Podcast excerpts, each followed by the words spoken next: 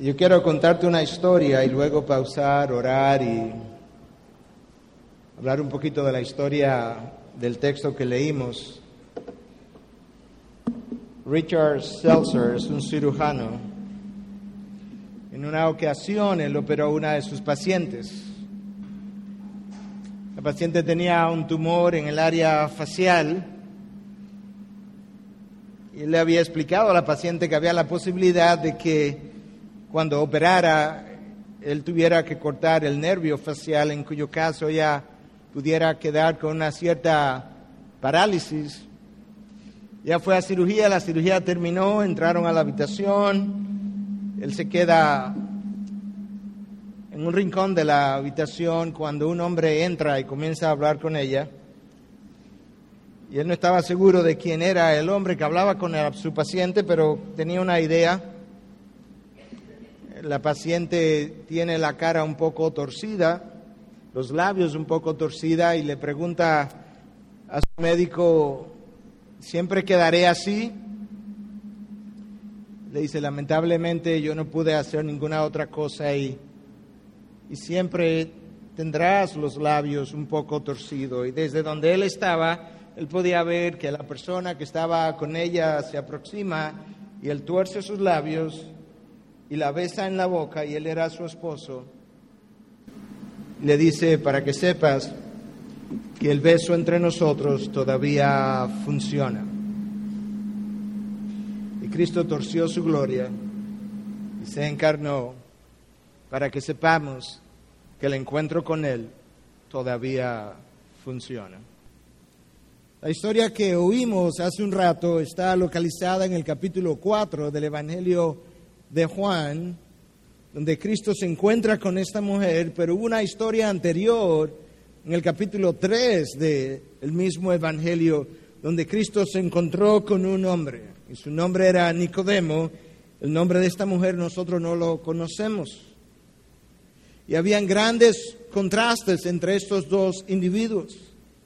Por un lado, Nicodemo era una persona importante, una persona conocida, una persona miembro del Sanedrín, esta mujer no tenía ninguna importancia, pero cuando tú llegas a conocer a Cristo, tú entiendes que Cristo no tenía very important people, personas muy importantes, VIPs.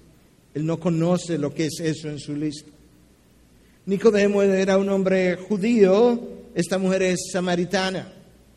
Y ellos dos no se relacionaban, pero Cristo podía relacionarse de la misma manera con uno como con el otro, porque en él no existían prejuicios. Nicodemo pertenecía al Sanedrín, esta mujer probablemente no pertenecía a ningún grupo de ninguna importancia.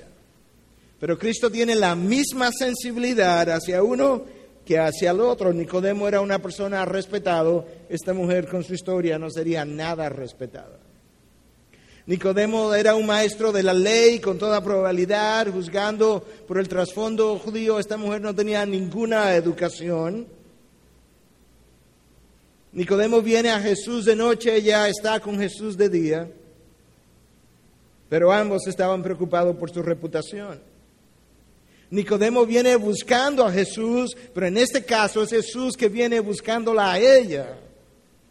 El texto dice que Jesús tenía que pasar por Samaria, tenía que pasar por Samaria, y hay un cierto sentido en que eso es verdad porque era la ruta más cercana, pero hay otro sentido en que no era verdad porque de hecho los judíos trataban de evitar el tener que hacer eso y preferían cruzar el Jordán y, ir entonces en el lado este del Jordán y volverlo a cruzar más hacia arriba para evitar a Samaria. Pero el texto dice que Jesús tenía que pasar por Samaria, quizás simplemente porque Dios le había iluminado y le había ayudado a entender que él tenía un encuentro, una cita pactada por Dios al lado de este pozo junto con esta mujer y Jesús tenía que pasar por Samaria.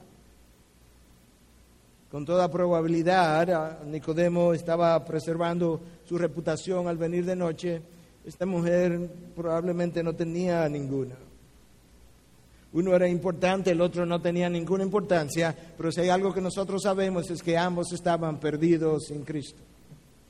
Que la educación de uno, la importancia del otro, no, o, la, o la no importancia del otro, no eran barreras ni lo ponían en una distancia más cercana o más lejana para con el Señor.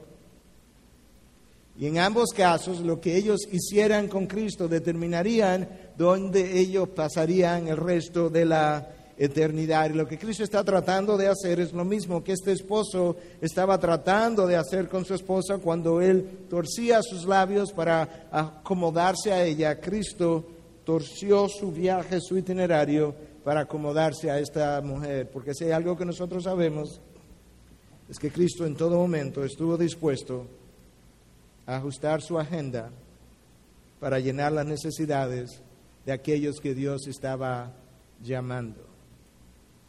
Hay algunas cosas que llaman la atención en la persona de Jesús y hay otras cosas que llaman la atención en la persona de esta samaritana. Y yo quiero hablar de ambos personajes.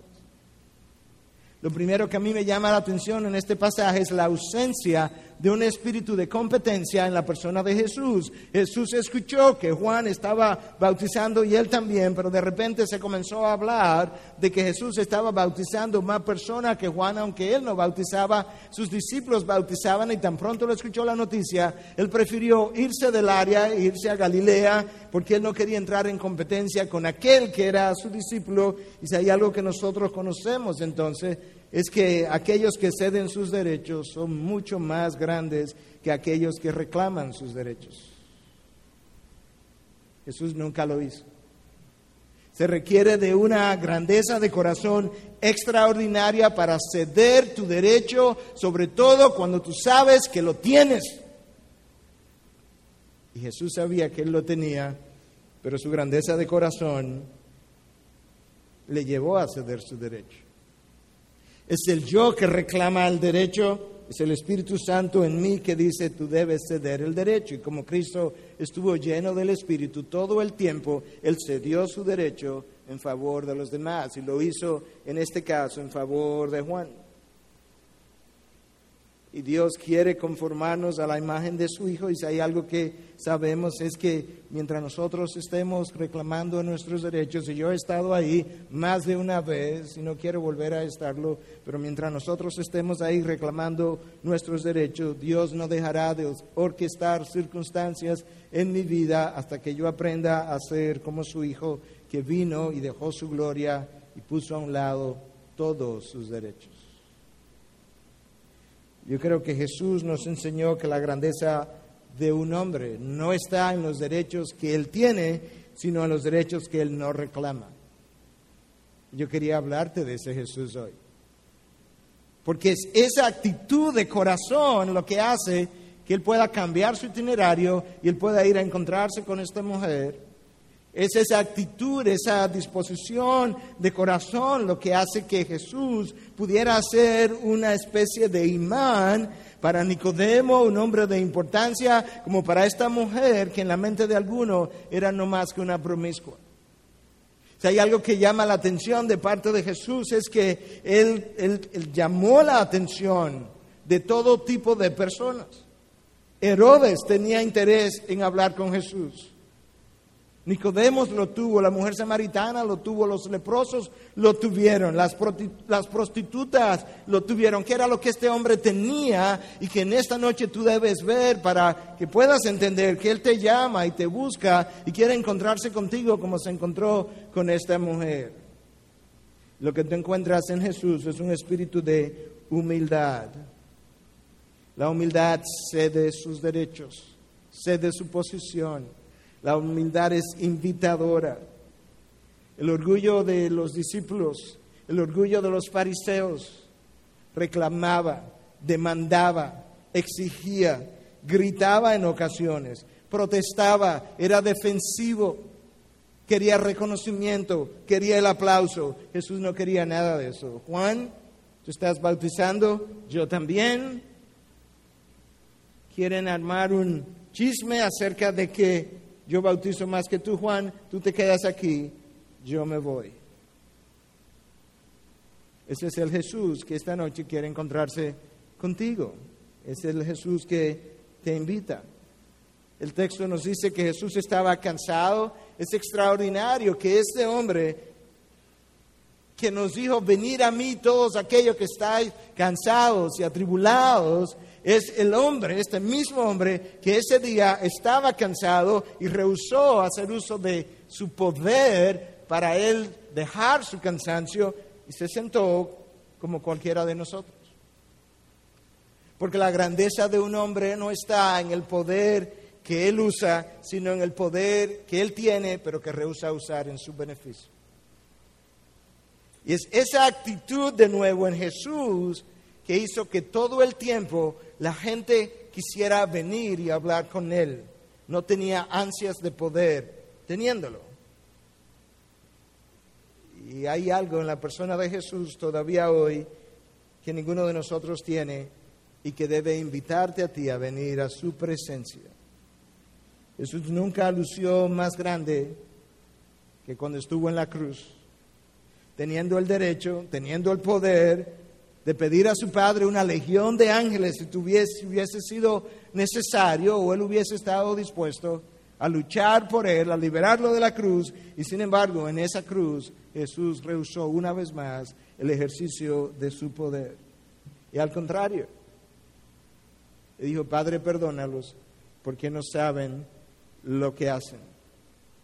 Sus seguidores, los seguidores de Jesús, en todo momento estuvieron menos dispuestos que Jesús a perdonar, a pesar de que tenían menos derecho de comportarse de esa manera. Cuando Jesús trata de entrar a una aldea de Samaria, esta mujer era de Samaria, y no lo reciben, Juan y Jacobo inmediatamente dijeron, Señor, ¿tú quieres que hagamos llover fuego del cielo y los consuma? Porque sus seguidores, y hoy por igual, siempre han sido menos dispuestos, menos dados a perdonar lo que Jesús está dispuesto a perdonar. ¿Sabes por qué? Porque la grandeza de un hombre no está en lo que juzga, sino en lo que perdona. Y Jesús era grande de corazón. La grandeza de un hombre no está en lo que juzga, sino en lo que él perdona. Salió a relucir no solamente de parte de Jesús la ausencia de este espíritu de competencia, pero salió a relucir también la ausencia de prejuicio.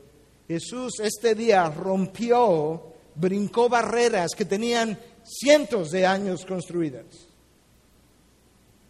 Jesús saltó sobre murallas que tenían cientos, varios siglos de construcción.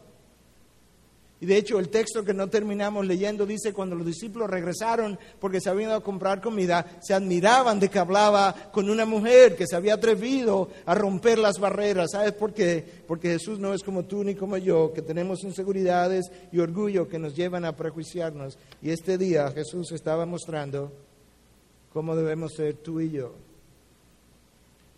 Este hombre nunca, un hombre judío nunca hubiese hablado con una mujer en público y mucho menos con una mujer que tenía cinco maridos y el que tenía ahora no era su marido. Había una pugna entre judíos y samaritanos.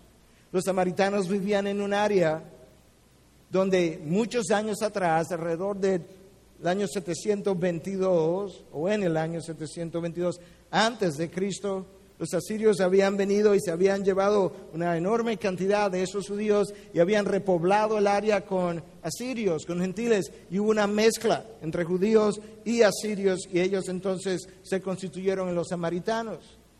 Pero para empeorar las cosas, esta raza que ahora es vista como impura, para empeorar las cosas, Manasé vino más tarde y construyó un templo en Jerezín, que es donde esta mujer, cuando tú sigues leyendo la historia, le dice a Cristo, ¿dónde es que debemos adorar? ¿En este lugar o en aquel, en Jerusalén? Los judíos se sintieron altamente ofendidos cuando ellos construyeron ese templo para adorar a Dios, porque había un solo lugar de adorar a Dios, el templo de Jerusalén. Y todavía peor, un general judío vino más adelante, Ircarnos, y destruyó el templo, lo cual irritó a los samaritanos, de manera que ellos habían sido enemigos por siglos. Y Cristo ese día brincó las barreras que muchas veces tú y yo no nos atrevemos a brincar simplemente porque estamos, nos sentimos inseguros y en nuestra inseguridad nuestros prejuicios nos mantienen en nuestros lugares. Pero Cristo no es como tú ni como yo. Y ese día entonces Cristo estaba tratando de hacer algo que muchos jamás hubiesen, se hubiesen atrevido a hacer. Y él va y comienza a hablar con esta mujer porque él sabe que esta mujer no solamente tiene una necesidad emocional que la ha llevado a esas experiencias, ella tiene una condición espiritual y él tiene que tratar con ambas. Él sabe que él necesita llenar el tanque espiritual y emocional de esta mujer. Ahora, la diferencia entre Jesús y el resto de sus discípulos y muchos de los fariseos es que ellos no veían a esta mujer de la misma manera.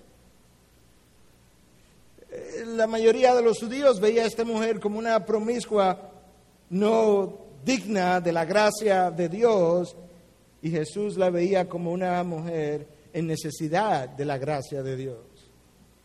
Y la realidad era y sigue siendo que el fariseo que creía que esta mujer no era digna, mientras él sí era digno de la gracia, estaba más cerca del reino del infierno que esta mujer.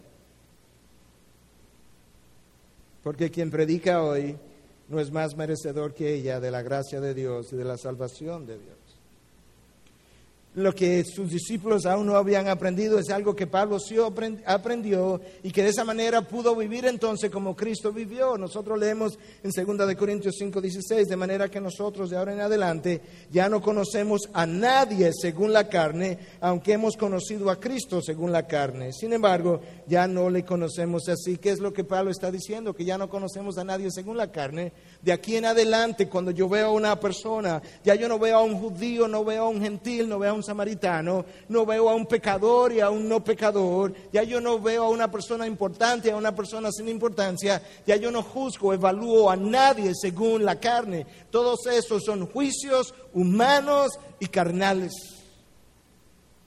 Pablo dice, yo sé lo que yo era, yo sé quién yo era, yo era perseguidor de la iglesia, en pecado, el peor de los pecadores, y habiendo sido visitado por la gracia de Dios, y ahora yo puedo ver cómo otros también están en necesidad de la misma gracia de Dios. Cristo vio a la samaritana, vio a Nicodemo, vio a Pablo, vio a Mateo, vio a Marcos en su momento, vio a, a Juan, a Jacobo, no según la carne, sino según Dios una persona en necesidad de su gracia, de su perdón, de su salvación.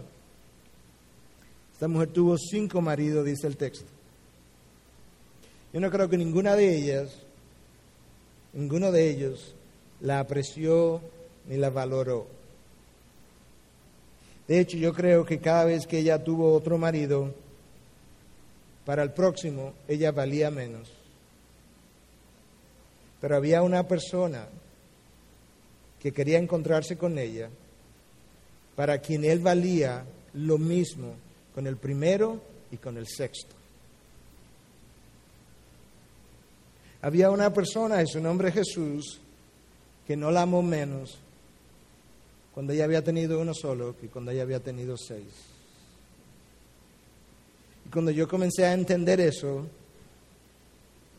yo fui humillado grandemente y entendí que todo el tiempo pensé que mis pecados eran menores que lo de esta mujer. Y si hay algo que tú y yo necesitamos hacer es dejarnos de cuantificar nuestros pecados, porque ninguno de nosotros calificamos. Yo no he tenido el pasado que ella tuvo, yo no lo conozco.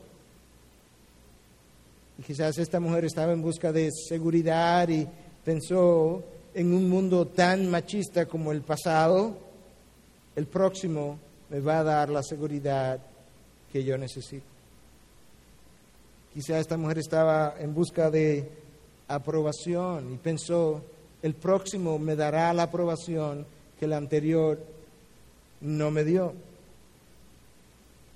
Lo que ella no sabía es que ella andaba buscando algo que le costó un alto precio que Jesús estaba ofreciéndole gratis ese día. Ella andaba en búsqueda de algo que ni siquiera sabía lo que era y Jesús, sabiendo lo que era, quería traérselo y brindárselo, excepto que lo iba a hacer por gracia, a ningún costo. Sin embargo, ya ella había pagado un alto costo. Cada experiencia ahondó su dolor ahondó su sentido de desaprobación y de poca valía. Yo no sé dónde tú has estado, yo no sé lo que tú has hecho, yo no sé cuál es tu trasfondo, pero si hay algo que yo sé, es que no importa dónde tú hayas estado, no importa lo que hayas hecho, con toda probabilidad, cada error, cada pecado ahondó la herida en mí. Cada pecado me afirmó el valor que yo entendía no tenía. Y después de haberlo acumulado, Cristo en esta noche, a través de la historia de la samaritana, está aquí para decirte, yo soy quien tú has estado buscando en cada una de esas experiencias y que hasta ahora tú no has encontrado. Esta mujer tenía mucha ignorancia. Ella desconocía quién era Jesús. Ella desconocía lo que él tenía que ofrecer. Ella desconocía cómo obtener lo que él ofrecía. Y por eso Jesús tuvo que pasar por Samaria. Ella no podía buscar lo que no sabía dónde encontrar. Y de esa misma forma, cuando tú y yo no sabemos cómo buscar lo que necesitamos, Dios sale a nuestro encuentro. Y quizás tú estás aquí por una sola razón, es porque Dios usó cualquier instrumento para esta noche encontrarse contigo de una manera personal y finalmente llenar tu necesidad espiritual y emocional que tú tienes años tratando de llenar. Esta mujer entabla un diálogo con Jesús, Jesús lo entabla con ella. Nota la sensibilidad de Jesús al hablar con ella. Jesús no se aproxima ayudándole a entender que Él sabe más, que Él es mejor, que Él es hombre y es mujer, que Él tiene derecho y ella no tiene. Él se hace vulnerable, le dice, mujer, dame de beber. A nosotros no nos gusta hacernos vulnerables, queremos que el otro sepa que yo tengo algo y ella es la que está o él que está en necesidad y si tú quieres lo que yo tengo, pídemelo. Jesús se hace vulnerable y le dice, dame de beber. Si había alguien que tenía los mecanismos para beber, era él, pero él quiere torcer sus labios y ayudarle a entender, el encuentro conmigo todavía funciona. Eso es lo que él está haciendo esta mujer tenía que llegar a entender que su problema o su necesidad espiritual no la llena a un lugar. ¿Dónde es que debemos adorar? ¿Aquí o allí? No la llena a un lugar. Nunca ha sido así. La llena una persona y su nombre es Jesús. Esta mujer tenía que llegar a entender lo que Nicodemo tenía que llegar a entender. Ambos eran religiosos. Ambos habían construido y cultivado una religiosidad. Uno a la manera de los samaritanos y otro a la manera de los fariseos. Uno leyendo solamente el Pentateuco, los primeros cinco libros de Moisés, y el, otro grupo leyendo todo el Antiguo Testamento, y sin embargo ambos religiosos estaban perdidos. Porque esta mujer, al igual que Nicodemo, necesitaba entender que lo que me salva no es una religión, es una relación. Ellos tenían que llegar a entender también que lo que a mí me llena no es el hombre, es Dios. Y de esa misma forma o de la misma manera que esta mujer pensó que emocionalmente ella necesitaba un marido más, ella pensó, lo que necesito es encontrar y saber dónde es que hay que adorar, porque eso es como el texto continúa. Señor, nuestros antepasados dicen que este es el lugar, adoraron aquí, dicen que este es el lugar de adoración, los judíos dicen que es en aquel otro lugar. ¿Cuál es el lugar de adoración? Ella necesitaba saber que no se trata del lugar verdadero, se trata del Dios verdadero.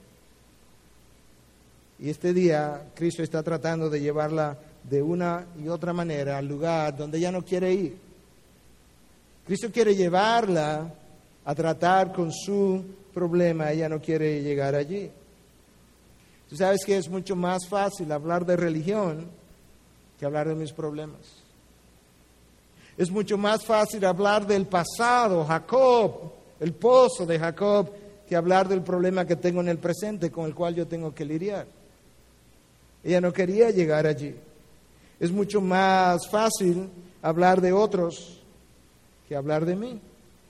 En el caso de ella era mucho más fácil hablar de Jacob, de nuestros antepasados, que decirle, ¿sabes qué, Jesús? O yo no sé quién tú eres, pero hay algo especial en ti, hablemos de mí. No, eso es mucho más difícil y nosotros somos iguales.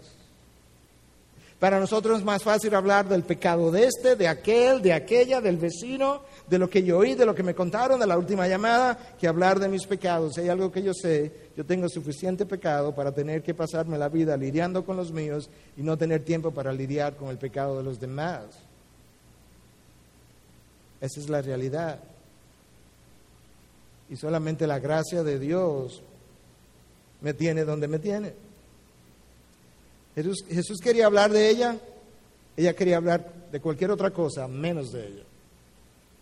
Jesús quería hablar de agua viva, ella quería hablar del pozo. Pero Jesús la va llevando. Pero nota su sensibilidad. Él no arremete contra ella, él no brinca sobre ella, él va conversando con ella de una manera, desde una posición de vulnerabilidad. Dame de beber, estoy cansado, tú me puedes ayudar, como si realmente ella pudiera ayudarle. Yo quiero que no me percibas como superior, yo quiero que no me perciba como otro hombre más, yo quiero que me perciba como una persona que está interesado en tu corazón.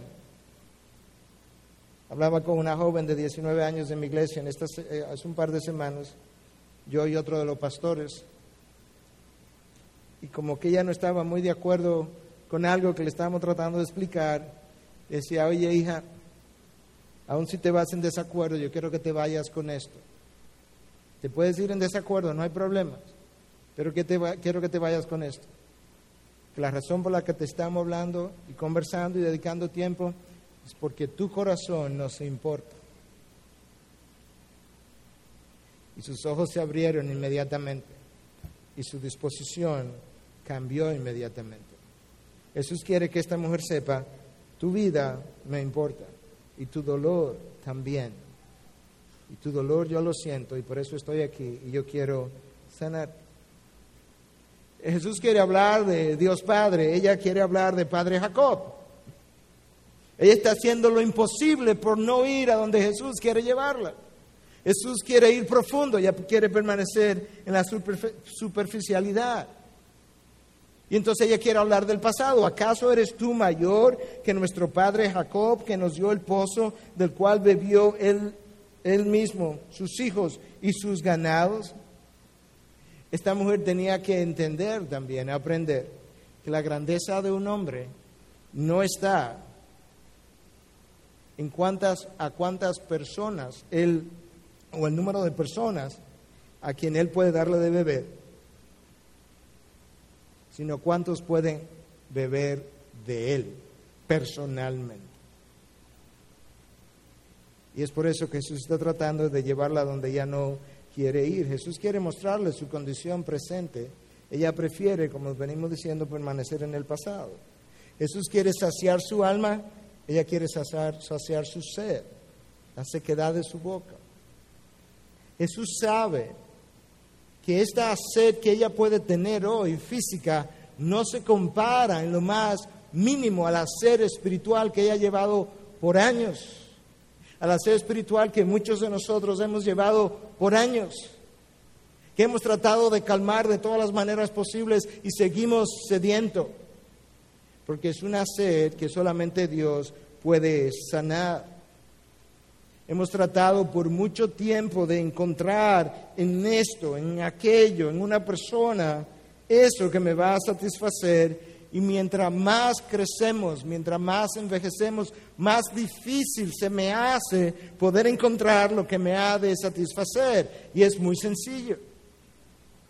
Mientras más envejecemos, mucho más nos cuesta asombrarnos porque hemos tenido experiencia cada vez de mayor magnitud y la realidad es que solamente Dios es lo suficientemente grande como para hacer eso. Jesús está tratando de probarle que Jacob no es el problema. Ella es el problema. Jesús quiere que ella finalmente mire hacia adentro, ella quiere mirar hacia atrás. Y Jesús sabe todo el tiempo lo que ella está tratando de evitar. Finalmente Jesús le dice en el versículo 14, el que tome de su agua tendrá en él una fuente de agua que brota para vida eterna. Ella ve a Jesús Le dice, no tienes con qué sacarla y el pozo es hondo. ¿De dónde pues tiene esa agua viva? Era costumbre que los hombres judíos caminaran con un recipiente relativamente pequeño, de tal manera que si encontraban un pozo en el camino que eran construidos a lo largo del camino, ellos tuvieran con qué sacar el agua, de tal manera que esta mujer está enfocada en lo temporal, en lo físico, en el aquí, en el ahora. Cristo está tratando de ayudarle a entender, tu problema mayor no es físico, es espiritual. Tu problema mayor no es el agua que tú estás tratando de sacar, es la sed que tiene y esa agua no te la puede calmar. Esta mujer había venido a eso de la sexta hora, a las doce del día. Los judíos contaban las horas a partir de las seis de la mañana. Usualmente esa no era la hora cuando la gente iba a sacar agua. Lo más común era al final de la tarde, donde ya el sol había caído, donde ya no sería tan caliente el día pero con toda probabilidad, con su reputación, con todos los rechazos que ella ha recibido, esta era la hora donde con toda probabilidad entonces ella no se encontraría con ningún hombre que pudiera maltratarla una vez más. Y esa es la razón, como dijimos, porque ella probablemente escogió esta hora para ir y Jesús fue a encontrarse con ella a esta hora fuerte del día. Ella tenía una necesidad real, genuina, emocional, lo que ella no sabía, que el, que el tratamiento de eso, que la cura de eso era espiritual. Cristo le habla de esta agua que si ella bebe jamás volverá a tener sed. Ella cree que Cristo le está hablando de su sed física. Le dice, dame de esa agua para que no tenga sed ni tenga que venir hasta aquí a sacarla. Si es verdad lo que tú dices de esa agua, yo no quiero tener que volver aquí, me cuesta trabajo, yo tengo una reputación, la gente me conoce, yo he pasado por muchas, si tú puedes darme de esa agua de tal forma que yo pueda quedarme en mi lugar, yo quisiera Jesús. Y Jesús le dice, ve y llama a tu marido. ¿Qué era lo más natural que ella debió haber dicho? Jesús, yo te he pedido agua ¿Qué tiene que ver mi marido con el agua? Pero Jesús quiere llevarla donde ella no quiere ir. Y sabes que muchos de ustedes están aquí esta noche y Jesús está tratando de hablarte a través de este texto. Y algunos de nosotros estamos resistiendo lo que Jesús está tratando de hacer, de llevarme donde yo tengo que ir. Nosotros los consejeros decimos que tenemos un problema con relación al médico, cuando el paciente va al médico le dice, doctor, me duele la garganta, tengo fiebre, me duele la cabeza, tengo este problema, estoy tosiendo, él nos dice todo acerca de su problema. Cuando alguien viene a consejería, usualmente está tratando de ocultar el problema, porque yo no quiero ir ahí, eso duele, visitar eso, de manera que yo trato de esconder eso, y esto es lo que esta mujer está tratando de hacer. Cristo le dice, sí, sí, tú quieres el agua, ve y llama a tu marido. Y él dice, yo no tengo marido. Nota lo que Cristo no hace, le dice, hey mujer mentirosa, promiscua, yo sabía. No le dice de una forma muy sensible. Él está tratando de establecer un puente con ella. Bien has dicho. Oye, Jesús era un experto en hacer contacto con la necesidad de la gente. En vez de decirle, estás mintiendo, le dice, has dicho la verdad. Ella pensó, wow, lo engañé, a otro más que engañé. No, no, has dicho la verdad. Has tenido cinco y el que tiene no es tu marido, tienes razón. Me imagino, yo no sé si tú te la puedes imaginar, me imagino su cara, su rostro, sus ojos. Yo creo que ella debió haberse ruborizado, enrojecida me descubrieron. Otro más que me va a abusar, otro más que me va a hablar indecentemente, otro más que me va, se va a burlar de mí. Y Jesús eh, no la trata de esa manera. Lo que Jesús está tratando de hacer es ganar la entrada a su corazón. Lo que Jesús está tratando de hacer es decirle, oye una cosa, mujer, tú tienes muchas cosas que aprender, pero yo quiero que tú sepas primero que tú me importas. Y como bien se ha dicho, a la gente no le importa cuánto yo sé hasta que ellos no sepan cuánto ellos me importan. A la gente no le importa absolutamente nada cuánto yo sé hasta que ellos no sepan cuánto ellos me importan o te importan a ti. Bien has dicho, porque cinco maridos has tenido y el que no tiene y el que tiene ahora no es tu marido. Esta mujer está tratando de no lidiar con eso. Ella debió haber dicho, Señor, ¿cómo lo sabes inmediatamente? ¿Quién te lo contó? ¿Quién te lo dijo? ¿Con quién has hablado? Pero oye su respuesta.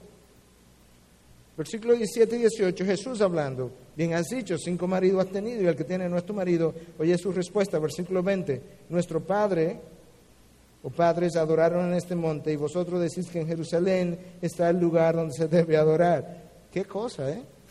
Jesús quiere ir al problema, ella quiere seguir en el pozo, ella quiere seguir en el templo, ella quiere seguir en el lugar de adoración. Jesús le está diciendo, cinco maridos has tenido y ella dice, eh, ¿dónde es que debemos adorar Jesús? Y está tratando de desviar la conversación. Pero nota que Jesús no le dice, no me desvíe la conversación, no me cambie el tema, que tú sabes de qué tenemos que hablar. Él no hace nada de eso. Él sabe que ella es un ser humano en necesidad, con miedos y temores y heridas profundas. Y que a ella no le va a ser fácil abrirse, que él tiene que abrirse primero. Y él ha comenzado a hacer. Que él tiene que, siendo superior a ella, que él es el que tiene que condescender y descender. Y en la medida en que él fue haciendo eso, yo no creo que este texto registra todo el diálogo, estoy convencido de eso, porque esto es lo único que nosotros sabemos de su pasado, pero cuando ella se va corriendo, le dice a la gente del pueblo, ven y conoce a un hombre que me ha dicho todo acerca de mi vida. Lo único que, leemos aquí es que Jesús le dijo, has tenido cinco maridos y el que tiene no es tu marido, pero él le dijo mucho más que eso. Y esa es la razón por la que ella le dice, creo que eres profeta. Jesús finalmente ha ganado su corazón. Jesús pasa de ser un desconocido para ella a ser alguien que ella está considerando como profeta. Jesús pasa de ser alguien a quien ella no le tiene ninguna confianza a ser alguien que ella va corriendo al pueblo a dar testimonio de, lo que él le ha dicho y ha hecho y atraer a otras personas para que le vengan a escuchar. Y el texto dice más adelante que muchos pusieron su fe en Jesús por el testimonio de esta mujer por lo que ella contó, por lo que ella dijo. Y hay algo que es aleccionador para nosotros, lo que ya hemos sido perdonados. No nos gusta contar los pecados de los que fuimos perdonados, porque ahora queremos lucir como si hubiésemos estado en la luz todo el tiempo y santificado todo el tiempo, esta mujer tiene una sencillez tal que no, que ella va a contar su pecado de tal forma que otros también con los mismos pecados o similares puedan encontrar lo que ella encontró. Esa es la razón por la que tú y yo tenemos que seguir contando los pecados de los cuales hemos sido perdonados para que otros puedan encontrar lo mismo que Dios me dio. Pero esta mujer no quiere hablar, ella, ella quiere esconderse cuando nosotros debemos recordar las palabras del salmista en el Salmo 139. Oh Señor, tú me has escudriñado y conocido, tú conoces mi sentarme y mi levantarme, desde lejos comprende mis pensamientos, tú escudriñas mi senda y mi descanso y conoces bien todos mis caminos. Ella mintió, Jesús conocía todos sus caminos. Tú no conoces todos mis caminos anteriores. Lo increíble es que tú me puedes ver aquí como predicador y no conociendo todos mis caminos anteriores, pudiera pensar que yo he tenido toda una vida de santidad desde que salí del vientre de mi madre. Jesús conoce todos mis caminos. Y conociendo todos mis caminos, salió a encontrarme, me encontró, me perdonó y luego de perdonarme me dice, ¿sabes qué, Miguel? No me avergüenzo de llamarte mi hermano. Yo no sé dónde tú has estado, pero si tú has sido perdonado por Cristo, Cristo te dice, te recuerda a través de su palabra, no me avergüenzo de llamarme tu hermano o no me avergüenzo de llamarte mi hermana. Si tú estás aquí esta noche en necesidad de perdón de pecados, yo no sé dónde has estado, pero si tú sales reconciliado con Dios, perdonado con Dios, esta noche Cristo te dice, no importa dónde tú hayas estado, eres mi hermano, eres mi hermana y no me avergüenzo de llamarte de esa manera. Eso es extraordinario porque no hay ningún lugar del universo donde yo pueda encontrar a alguien que pueda sentir por mí de esa forma. Ahora hay algo que lleva al hombre, lleva a esta mujer a mentir el miedo al que dirán, el miedo al rechazo, el miedo a descubrir su reputación, inseguridades. Eso es lo que nos lleva a nosotros a escondernos. Eso es lo que llevó a Adán y Eva a esconderse. Cuando ellos pecaron, se escondieron. Cuando oyeron la voz de Dios, se escondieron. Tú y yo hemos vivido demasiado tiempo escondidos de nuestros pecados. Es hora hoy, esta noche, Dios te dice, con misericordia, con amor, con gracia, es hora de que te arriesgue y salga y hables conmigo de tus pecados. Cuando tú hagas eso con Dios, tú encontrarás lo que esta mujer encontró. Muchos de nosotros no queremos eso porque si el pastor supiera de dónde yo vengo, si el pastor supiera quién yo fui, si el pastor supiera dónde yo he estado, la persona más importante de todo el universo, sabe dónde tú has estado, sabe lo que has hecho, te dice, no me importa, si tú vienes con un corazón contrito y humillado, yo estoy aquí para perdonarte. Y el pastor que predica no es más meritorio de mi gracia que tú que estás sentado aquí como pecador no perdonado aún. Si hay un lugar donde tú y yo cabemos juntos, uno al lado del otro, es al pie de la cruz. Si hay un lugar donde Nicodemo y la samaritana cabían juntos, uno hombro con hombro, al pie de la cruz. Pero la vergüenza no nos deja. La vergüenza no dejaba a y Eva darle el frente a Dios, darle la cara a Dios, se escondieron detrás del árbol. Cristo dice, ¿sabes qué? No tienes que tenerme vergüenza. Yo sé, yo sé lo que eres, yo sé dónde has estado. Esta mujer samaritana tenía vergüenza, pero ella necesitaba a alguien que la amara a pesar de, que la aprobara a pesar de. Ella necesitaba de alguien que no la viera como una promiscua, alguien que no la viera según la carne, alguien que la viera como una persona con la imagen de Dios impresa en su alma y que estaba en necesidad de perdón y de salvación. Y aquellos de nosotros que hemos recibido la salvación, tenemos que recordar que después de nosotros ser salvos, nosotros no podemos continuar viendo, juzgando, evaluando a nadie más según la carne. Esta mujer encontró ese día aprobación, seguridad, perdón, paz, tranquilidad y se llenó de gozo y fue y contó su historia.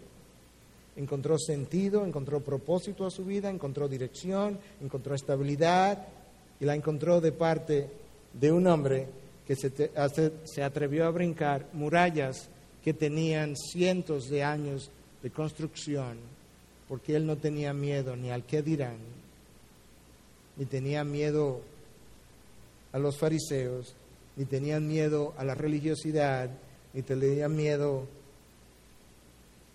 a sus discípulos y le tenían miedo a aquellos que representaban el poder religioso o el poder político de su tiempo.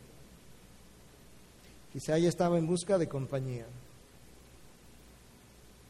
Yo no he tenido su pasado. Yo no he estado donde ella ha estado, yo no he tenido su historia para sentir de la misma manera. Pero yo estoy aquí para decirte ya al final, porque el tiempo ha ido corriendo, que Cristo fue a la cruz a tomar tu lugar.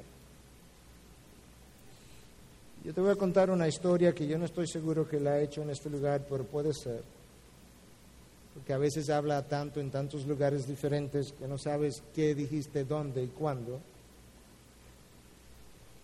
Pero quizás tú no la has oído y quizás es para ti. Pero hubo un rey años atrás que tuvo un hijo. Y este rey era un rey benevolente, era un rey bueno. Y él todos los días salía a juzgar al patio de su castillo a eso de las cuatro de la tarde con su hijo. Y un día él llamó a su hijo y su hijo no respondió. Y los reyes no son diferentes que nosotros. Él entró en pánico y llamó más alto, llamó más alto, llamó más alto y su hijo no respondió. Él llamó a sus siervos y como era la época de los reyes, prácticamente toda la comarca, todo el país era de su propiedad. Le pidió a los siervos que buscaran de su hijo. Y mientras tanto, el niño de cuatro años se había perdido, se había caído, sus ropas se habían roto, estaba sucio. Y él iba donde los adultos le decía, hey Señor, Señor, yo soy, yo soy el príncipe. Y lo miraban y le decían, tú no eres el príncipe, ningún príncipe luce de esa manera. Señor, Señor, yo, yo soy el hijo del rey. Tú no eres el hijo del rey. Ningún hijo del rey luce de esa manera. Y poco a poco los días se convirtieron en semanas, las semanas en meses, los meses en años. Y años después, el rey se enteró que el criminal más buscado en toda su comarca era su propio hijo. La ley estaba detrás de él y el hijo pasaba frente al castillo en ocasiones y miraba al rey y escupía en el piso y decía, esto me recuerda a la autoridad, más volveré a este lugar, porque él odiaba la autoridad. Y un día, a través de una serie de circunstancias, el rey se enteró, no solamente que el criminal lo ha buscado en toda su comarca, era su propio hijo, sino que ya había sido capturado y que él tenía que ir a la horca. La cárcel estaba, calabozo estaba detrás del castillo y él fue encerrado en el castillo y la noche antes de su horca, de él, de él ir a la horca, el rey bajó al calabozo, se sentó frente a su hijo, le dice, hijo, te he buscado por muchos años, te he esperado por muchos años. He llorado por ti, he estado en dolor por ti. Mañana tú has de ir a la horca. Pero era la época de los reyes y el rey podía hacer lo que él quisiera. Le dice, pero hijo, yo he decidido darte tu libertad. Y con eso él abrió el calabozo y el hijo tomó su chaqueta, se la tiró detrás, subió a la escalinata y mientras subía pronunció las siguientes palabras: Si este viejo crees que yo voy a, cree que yo voy a regresar a servirle a su castillo, él está más senil de lo que yo pensaba y con eso él se desapareció en la oscuridad de la noche. Y no fue hasta dos semanas más tarde que el hijo del rey se enteró que el día de su ajusticiamiento, su propio padre había ido a la horca en su lugar. ¿Y qué de aquel joven? Tú eres ese joven. Y tú eres ese joven. Y tú eres esa joven. Porque hubo un día en que Dios fue a la cruz en tu lugar y fue crucificado por lo que tú y yo debimos haber sido crucificados, para que la demanda de la ley fuera cumplida. Y esa es la oferta de Cristo. Habiendo yo muerto en tu lugar por tus pecados, te ofrezco vida eterna, tendrás tú el valor de tomar mi oferta y la humildad de tomar mi oferta esta noche, olvidándote de quién te trajo, quién te invitó, quién está al lado, quién está detrás, quién está adelante. Necesitas admitir que eres pecador, eso no es muy difícil. Necesitas entender que está en necesidad de perdón. Necesitas entender que a menos que Dios haga algo, permanecerás en pecado y en, en condenación. Pero si hoy tú te presentas delante de Dios con un corazón contrito y humillado, te arrepientes de tu pecado, te devuelves en U, que es lo que arrepentirse implica. Le entrego mi vida a Cristo. Y prometo entonces al entregarle que yo voy a vivir su vida, yo voy a vivir sometido a su ley. Conociendo que no eres perfecto, que tendrás que intermitentemente ir delante de Él nuevamente a pedir perdón, pero que esta vez tú estás haciendo un compromiso de por vida, de una vez y para siempre, basado en lo que Él hizo en la cruz por ti. Si este es tu día, tú puedes orar donde estás. Y al final lo que vamos a hacer es que algunos de nosotros podemos estar aquí delante para recibirte, poder orar contigo, afirmar tu decisión si eso es lo que has querido hacer. Pero no tengas miedo, no tengas vergüenza. ¿De qué me voy a avergonzar si Dios conoce mi vida? ¿De qué me voy a avergonzar si Dios es el primero que quiere perdonarme? ¿De qué me voy a avergonzar si Dios es quien me ha traído? ¿De qué voy a tener miedo si es Dios que me está esperando? Yo voy a hacer una oración para cerrar. La oración misma te puede dar una idea de cómo debes estar tú pensando y orando si quieres hacer esto. Y al final yo voy a bajar. Y si hay más de uno y hay varios, pues hay algunos líderes de esta iglesia que están preparados para hablar contigo, orar contigo y afirmar la decisión quizá que tú hayas podido hacer. Pero ahí donde tú estás, si Dios te ha hablado a tu corazón, si tú entiendes que está en necesidad de perdón, si tú, has, sentido esta noche que el Espíritu de Dios te ha dado convicción del pecado en que has estado viviendo, ahí donde tú estás, tú puedes decir, Señor, perdóname, reconozco que soy un pecador he violado tu ley, no he considerado tu santidad. Perdóname, yo me arrepiento de corazón. Me arrepiento de haber hecho lo que he hecho, de haber estado donde, he estado. Pero te doy gracias por tu gracia que hoy me puede perdonar. Yo te pido perdón, Dios, en base a una sola cosa, los méritos de Cristo en la cruz a favor mío. Gracias Jesús por derramar sangre en mi favor. Perdóname Dios, te entrego mi vida, recibo la tuya. Te prometo, Señor, devolverme, devolverme en la dirección contraria por donde iba transitando.